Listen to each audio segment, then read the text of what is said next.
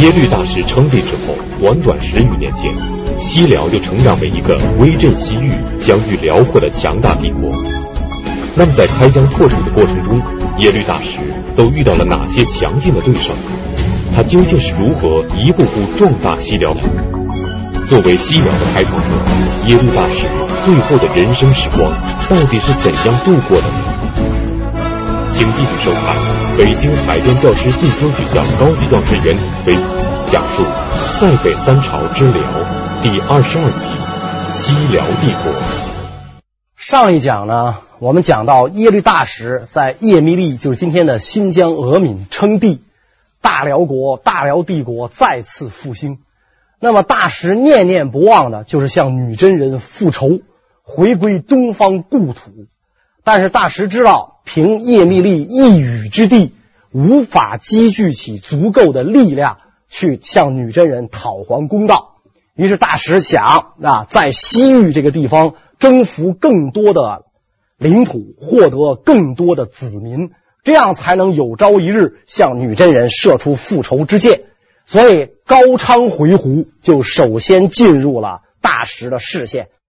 那么，在这个大石称帝的第二年，也就是一一三三年，西辽延庆二年，大石亲率数万将士再次踏上征途，御驾亲征去进攻这个高昌回鹘。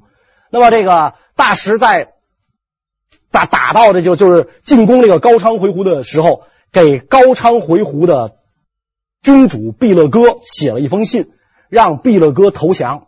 你当年就是我大辽的臣属，现在大辽又回来了，你投降。毕勒哥接到这个大石的信的时候啊，大石的大军已打到了高昌城下。毕勒哥登上城墙一看，数万辽兵排列整齐，铁甲泛着寒光，刀枪映日。毕勒哥这个一股凉气从脚底下就到头顶，是吧？毕勒哥一想，自己肯定不是大石的对手，所以这个时候好汉不吃眼前亏，合理的选择就是开城投降。只要能保住自己的一生富贵，做臣子就做臣子，做附庸就做附庸。于是毕勒哥下了城。大开四门，恭恭敬敬的把大石迎进了高昌王宫，天天这个饮宴，然后给大石进贡六百匹骏马、一百头骆驼、一千只羊，把自己的孩子送到大石那儿做人质，然后大石封毕勒哥为高昌王。从此之后，高昌回鹘就成为西辽的附庸，不再是一个独立国家了。西辽要往这儿。派这个这个官员的啊，就就是派这个少监来监视这个呃高昌回鹘的举动啊，等于高昌回鹘成了这个被大石征服的第一个国家。征服了这个高昌回鹘之后，大师并不满足，下一步剑锋所指就是高昌回鹘西南的东喀拉汗国，喀拉汗国。也是西迁的回鹘人跟当地民族融合建立的国家，但是这个喀拉汗国不同于信仰佛教的高昌，它是已经伊斯兰化了，完全伊斯兰化了，以这个伊斯兰教为国教。喀拉汗国的可汗自称为阿斯兰汗，汉语的意思就是狮子汗。喀拉汗国在这个十一世纪的时候分裂成了东喀拉汗国和西喀拉汗国。所以，这个当时的东喀拉汗国，呃，可汗叫做阿合马伊本哈桑，这个人也是一代雄主。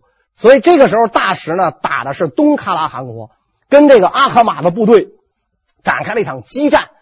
激战的结果是大石军惨败，因为东喀拉汗国毕竟在这个地方是待了很多年啊，待待了很多就百余年啊。强龙你不压地头蛇嘛？大石远道而来，所以这一仗下来，大石军失败了，西辽军退去，很很多这个跟随大石多年的这个勇士战死疆场。但是大石绝不灰心，这个机会总会垂青我的，苍天不负苦心人。果然，不出几年，好消息传来，阿合马他死了，不用你打，他自个儿死了。阿合马的继承人易普拉欣是个酒囊饭袋，狮子未必都能生下小狮子。阿合马这个狮子罕，生了个绵羊罕，是吧？易普拉欣是一个无能之辈，是一个长不大的孩子，是一个酒囊饭袋。所以易普拉欣一继位，原来臣属于东喀拉汗国的葛罗路人反了。葛罗路人实际上也是。有回鹘的这种血统，也是跟当地民族的混血的这么一个游牧民族，很强悍。原来他臣属于这个东喀拉汗国，现在一看狮子汗死了，绵羊汗继位，是吧？我怕狮子，我不怕绵羊吗？所以这帮人就起来，就就就就造反，造反打的这个易普拉欣呐，没办法了。那伊普拉欣每天盘这个蜷缩在这蜷缩在自己的这个这个这个这个宝座上，内心充满了恐恐惧。他柔软的手臂根本就举不起宝剑来，对吧？所以这个时候，伊普拉欣环顾宇内，谁能救我呢？耶律大石，他能救我，因为他当年连我爸他都敢打，连我爸爸都敢打的人，打葛罗路人肯定不在话下。于是，易普拉欣就给耶律大石写了一封信：我现在国中遭难，葛罗路人他进攻我，你请你念在两国友谊的份上，也不知道两国有什么友谊，是吧？前年还打个打打了个不亦乐乎啊！你你念念在这个两国友谊的份份上，仗义援手，帮我打败葛罗路人。耶律大石一看，这不是天上掉下个大馅饼吗？你让我帮你打这个这个葛罗路人可以啊，我不能白干啊！我白干的话，那那天天下哪有这么便宜的事儿？你给我什么好处？易普拉欣说：如果你帮我打葛罗路人的话，我奉上土地人民。纳款归降，耶律大石这这简直就喜出望外，赶紧率领大军就进入了这个东喀拉汗国的首都巴拉沙滚。巴拉沙滚这个地方是今天吉尔吉斯斯坦的托克马克附近，就大石就进入到这个地方，然后帮助这个易普拉欣就打败了葛罗路人。毕竟这个大石的西辽军队。这个这作作为这个先进民族，这个装备精良、训练有素，对付这些游牧民族，应该说还是绰绰有余的。打败了这个葛罗路人之后，易普拉欣果不食言，奉上土地人民，大石以巴拉沙滚为自己的新都城，改名为虎斯沃尔朵。沃尔朵是公帐的意思，虎斯沃尔朵就是强有力的公帐。他把这个地方这个改了这么一个名字，从此以后一直到西辽灭亡，都城就定在了虎斯沃尔朵，今天的吉尔吉斯斯坦境内。所以这个大石就在这儿定都下来，封这个易普拉欣为土库曼王。你可以做这个王，跟高昌王一样，土库曼王等于这个东喀拉汗国就灭亡了啊，就灭亡，他的这个地盘就全部被这个西辽给占领了。易普拉欣欢天喜地的领着这个土库曼王的封号回去享受他的财宝和美酒去了，是吧？从此以后，这国家我再不操心了。巴拉沙滚已经改名了，我已经由这个阿斯兰汗变成土库曼王了。以后再着急是大石着急了，我该该享受，我该我该进天年去了。他就这点追求，是吧？很高兴，很高兴，纳土归降，不失王侯之位嘛，是吧？总比当了俘虏，是吧？被人宰了强得多吧？所以。易普拉欣回去该干嘛干嘛，是吧？大石占领了这个东喀拉汗国，占领水草丰美、物产丰饶的东喀拉汗国，不仅进一步扩大和巩固了西辽的疆域，而且还让耶律大石的十万军民得以休养生息、积聚力量。西辽正逐步成为西域地区的强国。但是耶律大石并不满足于此，他心中一直念念不忘的。是消灭金国，光复辽国。那么，耶律大石为了实现他的梦想，下一步会做什么呢？西辽的皇帝耶律大石，他在占领了巴拉沙滚之后，年号由延庆改为康国。所以在康国元年三月进入虎斯沃尔朵之后不久，耶律大石向他的战士们发出了东征的号令。史籍记载。以青牛白马祭天，竖旗以示于众曰：“耶律大石集合部众，斩白马青牛祭天。”祭天之后，这个耶律大石呢发表了慷慨激昂的演说：“我大辽自太祖太宗艰难而成帝业，其后四君耽乐无厌，不恤国政，盗贼蜂起，天下土崩。朕率尔众远至朔漠，期复大业，以光中兴。此非朕与尔世居之地。”我大辽自太祖太宗创业艰难，其后四君耽乐无厌啊，后后继的君主，这当然主要指天祚帝，天祚帝了，昏庸无道，不理朝政，所以盗贼风起，天下土崩。朕率尔众远至朔漠，我领着你们来到这么遥远的异国他乡，干嘛呢？期复大业，以光中兴。我想的就是有朝一日能够重整河山。光兴大光复大辽社稷，此非朕与尔世居之地。这个地方不是我们的家乡啊！这个良缘虽好，非久居之地。有一天我们要回到故土去，所以耶律大石发出东征号令，咱们起兵光复故土。耶律大石宣布自己的手下的第一能臣六院司大王萧窝里拉为都元帅。率七万铁骑东征，这个萧窝里拉率七万骑兵就出发了，沿途也要经过大沙漠，所以这一次出征绝不像这个大使想象的那么顺利，风灾、雹灾啊，沙尘暴，然后沙漠的气候无常，瘟疫全部赶上了。大军行至一半，路途行至一半。人马已经倒毙无数，敌人还没有看到，人马就已经倒毙无数了。如果再往前去，那就是送死了。万般无奈之下，萧窝里拉宣布班师啊，宣布班师退回到了虎斯沃尔朵。史籍记载说：“行万余里无所得，牛马多死，勒兵而还。”大石曰：“皇天佛顺，恕也。”看来是谋事在人，成事在天，皇天佛顺，恕也。那这是命啊，没办法，中间跟那个金隔得太远啊，那大沙漠咱过不去。当年二百人能过，现在七万人过不去了啊！这么庞大的这个后勤，这个后后勤支援力量，这么多的部队过不去，过不去怎么办？看来这个光复故土的希望在一点一点破灭。那么怎么办？既然故乡回不去了，我们就好好的经营他乡吧。我们就把他乡当成故乡吧。好歹我们在这个西域保留了契丹一脉，保留下大辽的血脉。东征不行，我就改西征啊！我要为这个大辽开疆拓土，是吧？因为这西边这些国国家咱都挨着，河中地区自古称富饶，所以我就要往这个这个地方发展，往这个河中地区发展。大概的位置是今天的乌兹别克斯坦全境和哈萨克斯坦西南啊。咱们中国汉朝的史书里边对这个地区就有记载。唐朝的时候呢，一度在这里设立河中府，所以我们就称这儿为河中。要往河中地区发展，首先必须解决掉的对手就是西喀拉汗国。然而，西喀拉汗国是塞尔柱突厥帝国的附庸国。如果攻打西喀拉汗国，必然会和塞尔柱突厥帝国发生冲突。根据记载，塞尔柱突厥帝国不但疆域辽阔，而且兵强马壮，是中亚西亚地区有名的大帝国。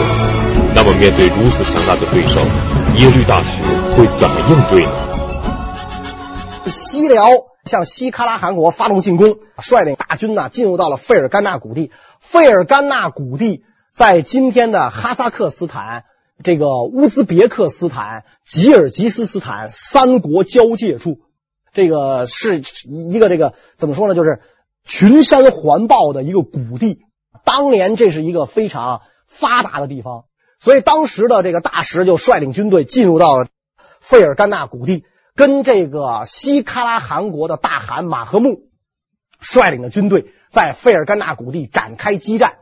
两军队员刚一打，这个西喀拉汗国军队的重要组成部分，我们前面讲过的葛罗路人不愿意为马和木叛，那不愿意为马和木卖命，倒戈了，投向了西辽。所以一仗下来，西喀拉汗汗国的军队啊，全军覆没啊！这个西辽兵威大振，直逼西喀拉汗国的首都撒马尔干啊，就是在今天的这个。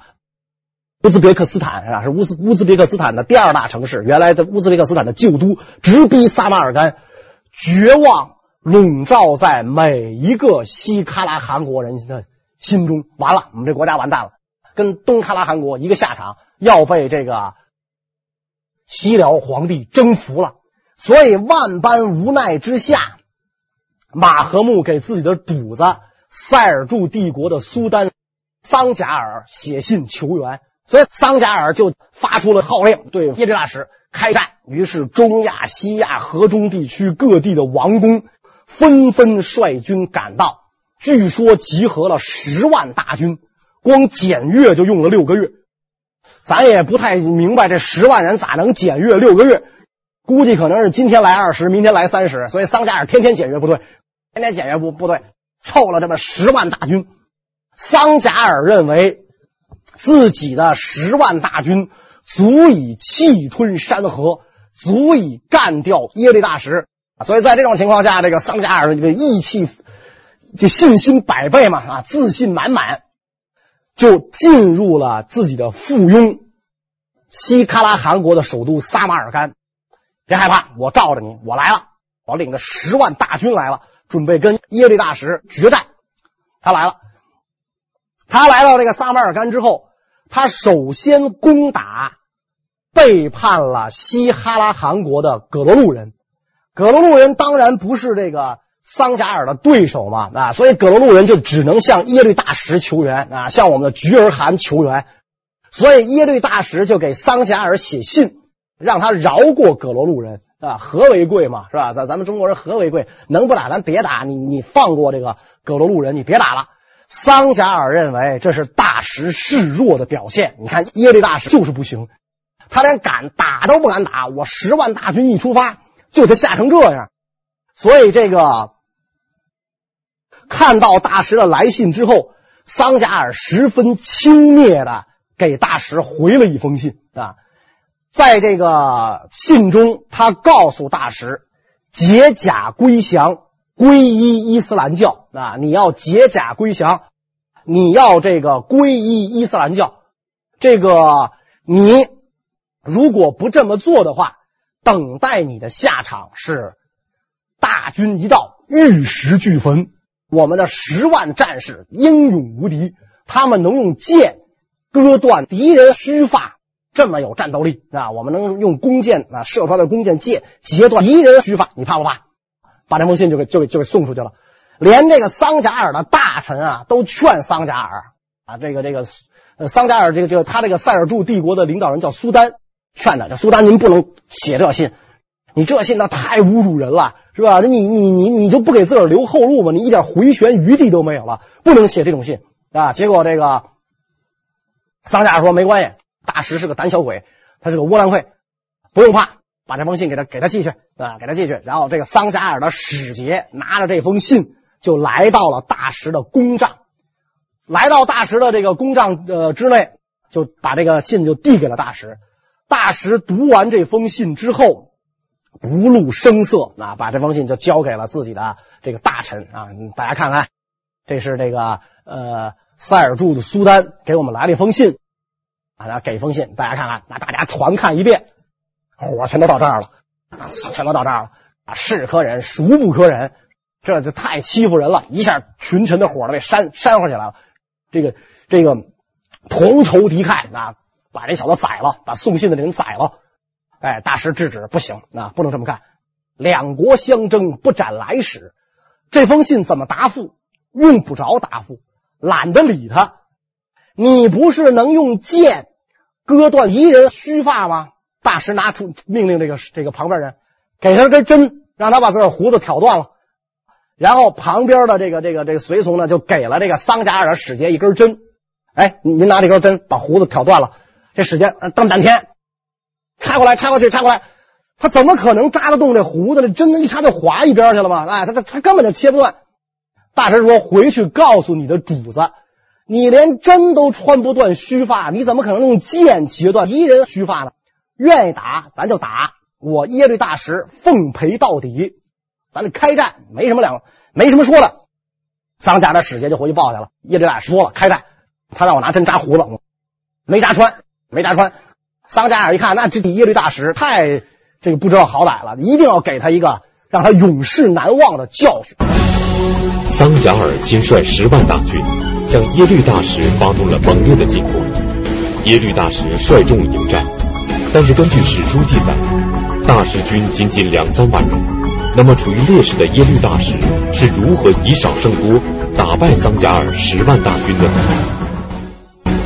那么决战。在萨马尔罕以北的卡特万草原展开，这个地方也位于今天的这个呃乌兹别克斯坦境内啊，在这个呃萨马尔罕以北的卡特万草原展开，敌军十万，大食军只有两三万。那么大食军在人数上是处于绝对的劣势的，但是大食在阵前啊也是发表了一个这个慷慨激昂的演说。告诉他的战士们不要怕，跟着我，你们的大汗菊儿汗取得无上的荣光。因为他的部队里边不但有契丹人，还有汉人，还有突厥人，所以跟着你们大汗取得无上的荣光。彼军虽多而无谋，攻之则首尾不救，我师必胜。没什么可怕的。啊，他虽然多，但是无谋。他是你想，他是好多个这个国家集合在一起的部队嘛？他好多个国国家，甚至部落，甚至这个这个这个部族集合在一起的部队，事先没有一个统一的演习。这六个月可能光检阅了，没搞演习，是吧？可能这些个部队，这个呃桑加尔的十万大军，可能这十万大军之间言语都不通。对吧？因为他虽然都有共同的信仰，可能言语都不通，所以彼军虽多而无谋，攻之则首尾不救，我师必胜，没什么可怕的，跟我去迎取胜利吧。所以这个耶律大石把自己的部队分成了三波，自己亲率中军啊，自己亲率中军，他麾下第一名将六院司大王萧窝里拉指挥右右军两千五百。精兵，枢密副使萧察阿拉指挥两千五百精兵，位于这个左翼。大石自领中军。当时的这个桑贾尔联军是由这个塞尔柱苏丹桑贾尔自领中军，然后他的这个宰相啊，他的宰相领左军，一个附属国的国王领右军。这样一来的话呢，战场上呢就出现了这样的一个形势。方块是大食军，三角是桑贾尔联军。那么大食的中军对阵桑贾尔联军的中军，大石的右军对阵桑贾尔联军的左军，大石的左军对阵桑贾尔联军的右军。在我这个方向看你们，这儿是左，这儿是右，是吧？然后您看我就就跟我的方向完全就是反着的啊。所以中军对中军，左军对右军，右军对左军。大石。选了这个卡特万这个战场，这个战场是一片依山的缓坡，是草原，但是依着一座山。这个山中间还有一道峡谷，大石充分的利用了这个峡谷，他把自己的中军布置在峡谷前边啊，然后这个左军当然在左边，右军在右边，背靠着这个峡谷作战。一开战，双方在这个中军这个这个地方陷入了僵持。所以战斗一打响，联军的左军猛攻大石军的右翼，大食军的右翼跟大食军的中军和这个左军之间就拉开了一个缺口啊，就形成了这样的一个格局。联军的左军插入到大食军的右军和中军左军之间，所以这样一个格局就变成什么呢？这个缺口是越拉越大。所以联军的左军、中军和右军就逐渐都填进了这个缺口当中，而大石的中军和左军就向联军的右翼迂回，最后迂回的结果变成了什么呢？变成了大石军的右翼正好去进攻联军的左翼，大石军的左翼就迂回到了联军的背后，而大石军的中军去进攻联军的右翼，等于这个我的部队一被分开。我这支部队往这边去，我这两支部队往后边绕，一绕就形成一个什么什么什么意思呢？大石军门户洞开，联军三面受敌，形成这么一个这么这么一个局面，形成这么一个局面。而联军正对的就是那条峡谷，正对的就是那条峡谷，所以大石军三面兜底儿，发动猛烈的进攻，前面又是一条峡谷，联军无路可退，打打敌人没了。你哪儿他跑后边去了，是吧？跑后边去了，我又进了这个峡谷，峡谷很窄呀，啊，几万人马一进去，掉头不便，任由大石军砍瓜切菜一般的宰杀，所以一仗下来，联军俘尸数万，桑贾尔的宰相被俘，这个本人受伤，狼狈逃离战场。这一仗打完。塞尔柱帝国一蹶不振，若干年后就被自己的附庸花剌子模彻底的给摧毁了啊！就被这个花剌子模给彻底的摧毁了。这一仗下来，这个塞尔柱突厥的势力就退出了河中地区，这一大片新兴的领土就成了大石一个人的舞台啊，跃马横枪的舞台。耶律大石成功占领了河中地区的绝大部分地区，他的威名传遍了中亚地区。但是他并没有因此而停止前进的脚步。不久，位于阿姆河畔的花剌子模国成为了耶律大石的下一个进攻目标。花剌子模呢，原来也是塞尔柱苏丹的附庸啊，是塞尔柱苏丹的一个。呃，奴隶出身的警卫员建立起来的国家，这个这个人本来是个奴隶出身，奴隶出身，但是呢，因为他很受这个呃苏丹的宠爱，那所以苏丹为给他给他军权，他后来呢，在这个地方呢建立了政权，建立了政权之后，臣属于这个塞尔柱苏丹，塞尔柱苏塞尔柱呃塞尔柱苏丹一被击溃，一被击溃，花剌子模趁机做大，他就摆脱了这个呃。附庸的地位啊，在和这在这个呃西亚地区啊，就开始这个做大了啊。而这个时候的大石已经成为中亚地区独一无二的霸主，成为一轮光芒万丈的太阳，成为了这个这个冉冉升起的旭日。任何的人如果想抵抗大石的话，那就像太阳照耀下的冰雪一样，一定会融化掉的。所以，这个大使把下一步的作战目标就对准了这个花剌子模。花剌子模的国王呢的称号叫沙，所以当时的花剌子模的沙叫阿济斯。这个阿济斯，他也是一世枭雄。说句实在的，那并非庸主啊，他本来也是一代枭雄。如果换一个时代，他绝对可以在这一个地区。做出一番惊天动地的事业，可惜他生不逢逢时，强中自有强中手。他遇到了谁呢？他遇到了更加了不起的枭雄耶律大石。所以，这个耶律大石在征服了呃塞尔柱以后，派自己的大将。额尔布斯统领大军进攻花剌子模，此时的西辽军携百战百胜之余威，一路所向披靡，雷霆灌顶，向这个花剌子模呀就杀过来了。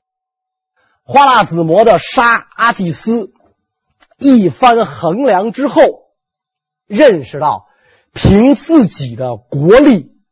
不足以跟这个耶律大石抗衡，所以他做出了一个明智的选择，就派了一位使臣来到了额尔布斯的帐中啊，跟额尔布斯表示啊，我愿意臣服菊儿汗，每年交纳三万底纳尔金币，交纳三万金底纳尔作为贡赋，请求菊儿汗退兵。在这种情况下呢，这个额尔布斯班师还朝，西辽的这个呃这个西辽国势之盛达到了顶点，已经以虎斯沃尔朵为中心，东西万里的一个大国啊，所以这个特别是这个西辽帝国呀，在当时的这个影响远播欧洲，以至于今天。就说为什么在俄语、阿拉伯语和拉丁语里边都把这个中国啊读作契丹，主要就是耶律大石的这种功劳啊，耶律大石的功劳。这个在那个时候啊，在耶律大石跟这个桑贾尔打仗的时候，正逢十字军东征啊，欧洲的十字军东征。那么十字军东征最后的失败，呃的结果是以失败告终。于是，在欧洲人的传说当中，遥远的东方有一位信仰基督教的国王约翰，打败了桑加尔的联军。那么，经过史学家一番考证，遥远东方并没有信奉基督教的国王，有一位信奉佛教的皇帝耶律大石，他的部队确实打败了桑加尔的联军。所以就可见这个呃哈拉契丹的这个名气之广啊，那名气之广，连欧洲人都知道了。当然，欧洲人要。要给自个儿贴金，对吧？说他是因为信仰了基督，他是主的战士，对吧？他是主的战士。那实际上呢，这个呃，耶律大石是契丹的战士，这契丹的战士打败了这个桑加尔的联军，这个建立了这么一个名出呃这个名震万里的这么一个大国。建国仅仅十余年，西辽就成为一个疆域辽阔的强大帝国，耶律大石功不可没。那么，作为西辽的开创者。耶律大石最后的人生时光是怎样度过的呢？为什么在他去世后，他的名字还常常被人提起？当然，征服了花剌子模是耶律大石一生事业的顶点。那么，耶律大石这个事业走到了顶点，他的人生也走到了顶点。他怀着家国之恨，怀着不能光复故土的遗憾，这个闭上了双眼。所以在一一四三年，也就是西辽康国十年，耶律大石呢在虎斯沃尔朵的公帐当中去世。他正式做皇帝十一年，如果算上他统领部众。算是他这个离开这个天祚帝西走，统领部众二十年的时间，在这个西域重建了契丹帝国，并且把契丹帝国的威名传播到了中亚、西亚乃至于欧洲。耶律大石死后，庙号德宗。这个西辽帝国虽然在遥远的中亚，它的国都。虽然在今天的吉尔吉斯斯坦，但是他的风俗语言完全效法中原内地。在这个呃西辽帝国，通行的是汉语和突厥语，公文是汉文，官制完全跟辽是一样的。然后皇帝死后也有这个庙号、谥号，皇帝活的时候也有年号、尊号等等，就是就是这个。中原的典章制度在遥远的中亚生根开花结果，生根开花结果，这样的一个这个呃伟大的这个人物，在这个呃西域地区建立这样不朽的功勋，然后不幸在他五十六岁那一年这个去世，他把契丹的国祚又延长了八十八年，所以。在这个耶律大石死后多年，宋、西夏甚至他的对手金仍然用大石来代指西辽，他的名字成为了一个传奇，成为了一个民族的符号。成为了一个国家的符号，是吧？就是你，你这个宋也好，这个西夏也好，呃，甚至金也好，不说西辽如何如何，一说就是大石如何如何啊！大石都死了多少年了，一说西辽还是大石如何如何。后来蒙古族崛起之后，有一位著名的契丹族的谋士辅佐这个蒙古，这个人叫耶律楚材。耶律楚材也是契丹贵族的后代。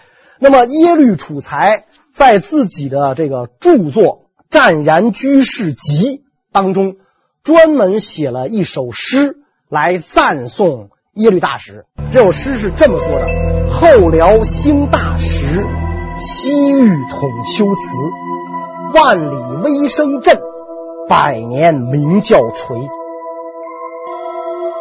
特别是后两句：“万里威声震，百年鸣叫锤。”万里威声震，这不用说了，是吧？疆域东西万里的一个大国。百年名叫锤，把中华、把中原、华夏的文明在遥远的西方传播开来。然后这首诗作者还有一个自注，说：“大石临崖，辽之宗臣，结众而亡，不满二十年，克西域数十国，复原数万里，传数主，凡百余年，坡上文教。”西域至今思之，庙号德宗。特别是在那个时代，在耶律楚材的时代，已经是大石之后，又过了将近百年。他充满深情地说：“这个大石治理下的西域，就是西辽，坡上文教，西域至今思之。”西域各族人民到耶律楚材的那个时代，还怀念着这个耶律大石。那么这个耶律大石啊，他去世的时候，儿子还很小，儿子还很小，所以呢，他的儿子不足以亲政，因此这个耶律大石呢，就留下了这个遗诏，由皇后萧塔布焉去这个呃全知军国事啊，就由这个萧塔不烟。来摄政，那么这个萧塔不烟摄政，他给自己的尊号是感天皇太后。萧塔不烟摄政之后，西辽的国事如何？这个呢，我们下一讲再讲。谢谢大家。